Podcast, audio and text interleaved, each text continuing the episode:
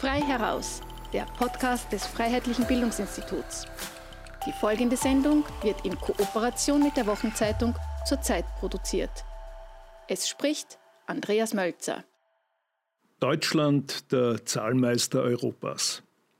Zum 13. Mal schon hat die Bundesrepublik Deutschland dieser Tage den Vorsitz im Rat der Europäischen Union übernommen. Dies in einer überaus schwierigen Phase. Eine der schwersten Weltwirtschaftskrisen der vergangenen Jahrzehnte dämmert herauf. Corona-bedingt sind die Mitgliedstaaten der Union in schweren Turbulenzen. Das Vereinigte Königreich hat die EU verlassen und die Migrationskrise ist längst auch noch nicht gelöst. Und für all das sind Beiträge in Billionenhöhe aufzubringen, um einigermaßen über die Runden zu kommen. Wie alles begonnen hat, wissen wir. Im Jahre 1950 hat der damalige französische Außenminister Robert Schuman die Gründung der Europäischen Gemeinschaft für Kohle und Stahl vorgeschlagen. Dies gilt gemeinhin als Geburtsstunde der heutigen Europäischen Union. Dabei wollte er auch Westdeutschland mit einbezogen wissen und das wohl nicht so sehr, um den erst fünf Jahre zuvor besiegten Deutschen Wohltaten zu erweisen, sondern vielmehr darum, um das deutsche Wirtschafts- und Industriepotenzial fest in einen europäischen Rahmen einzubinden und um solcher Art einen machtpolitischen Wiederaufstieg Deutschlands zu verhindern.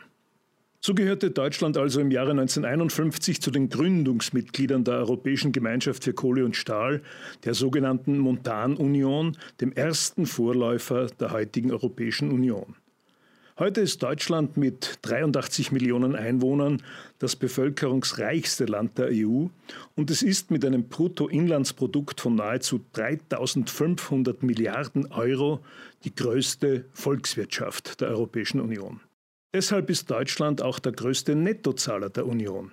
Im Jahre 2017 etwa zahlte die Bundesrepublik 13 Milliarden Euro mehr in die Brüsseler Kassen, als sie Fördergelder von diesen erhielt. Und mit Ursula von der Leyen wurde im Jahre 2019 eine Deutsche zur Präsidentin der EU-Kommission gewählt. Ihr zur Seite steht im Rat nunmehr die Bundeskanzlerin Angela Merkel als starke Frau im EU-Rat.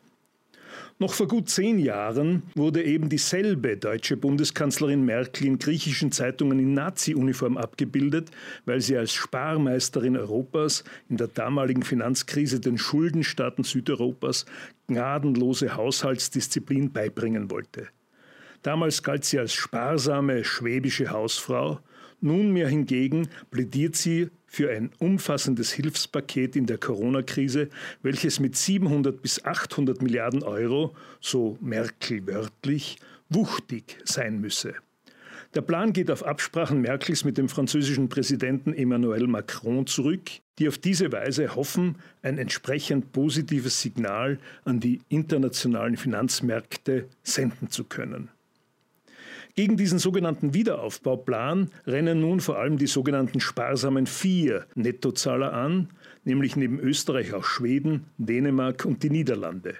Sie sind dagegen, dass die 750 Milliarden als nicht zurückzahlende Beihilfe ausgezahlt werden, sondern wollen dies vor allem als Kredit, der natürlich auch beglichen werden muss, auszahlen. Wenn Österreich seinen Widerstand aufgäbe, hat man ihm als Zuckerl einen Beitragsrabatt von 240 Millionen Euro zugesagt. Schon immer ging es bei den Budgetverhandlungen in Brüssel zu wie am Bazar von Bagdad. Offiziell lautet das Motto der deutschen EU-Ratspräsidentschaft gemeinsam Europa wieder stark machen. Dabei stellt die Berliner Regierung die Bewältigung der Corona-Epidemie und die Beantwortung aktueller Zukunftsfragen in den Mittelpunkt ihrer Präsidentschaft. Zentral dabei ist die Festlegung des nächsten mehrjährigen Finanzrahmens der Europäischen Union für die Jahre 2021 bis 2027. Und neben der Überwindung der Corona-Pandemie sind es die Detailfragen des Brexit, also des Austritts des Vereinigten Königreichs aus der Union, sowie der European Green Deal und die Asylpolitik, die die deutsche Präsidentschaft bewältigen soll.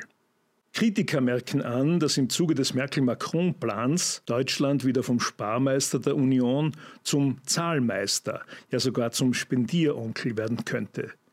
Die 750 Milliarden für den Wiederaufbauplan dürften nämlich zu einem guten Teil wieder aus den deutschen Kassen kommen. Und natürlich werden auch die anderen Nettozahlerländer, unter ihnen eben auch Österreich, ihren Beitrag leisten müssen. Die einzige politische Partei, die in der Bundesrepublik gegen diese wuchtige Finanzspritze für die EU auftritt, ist die Alternative für Deutschland. Die Einwendungen, die sie im Hinblick auf die bundesdeutschen Steuerzahler erhebt, dürften ähnlich wohl auch für Österreich gelten. So merkte die Fraktionschefin der AfD, Alice Weidel, an, dass der Merkel-Macron-Plan ein Dammbruch sei und dass damit auf den deutschen Steuerzahler enorme Lasten zukommen würden. Eins zu eins kann man das Gleiche zweifellos für Österreich feststellen. Aber wie hieß es schon in den frühen 50er Jahren, als mit der Montanunion die erste Vorläuferorganisation der Europäischen Union gegründet wurde? Die Deutschen sollen mit hineingenommen werden, damit sie alles bezahlen. Das hat sich bis zum heutigen Tag offenbar nur wenig geändert. Sie hörten frei heraus den Podcast des Freiheitlichen Bildungsinstituts Gesellschaft für Politik, Kultur und Meinungsfreiheit. Gedanken zur Zeit machte sich Andreas Mölzer.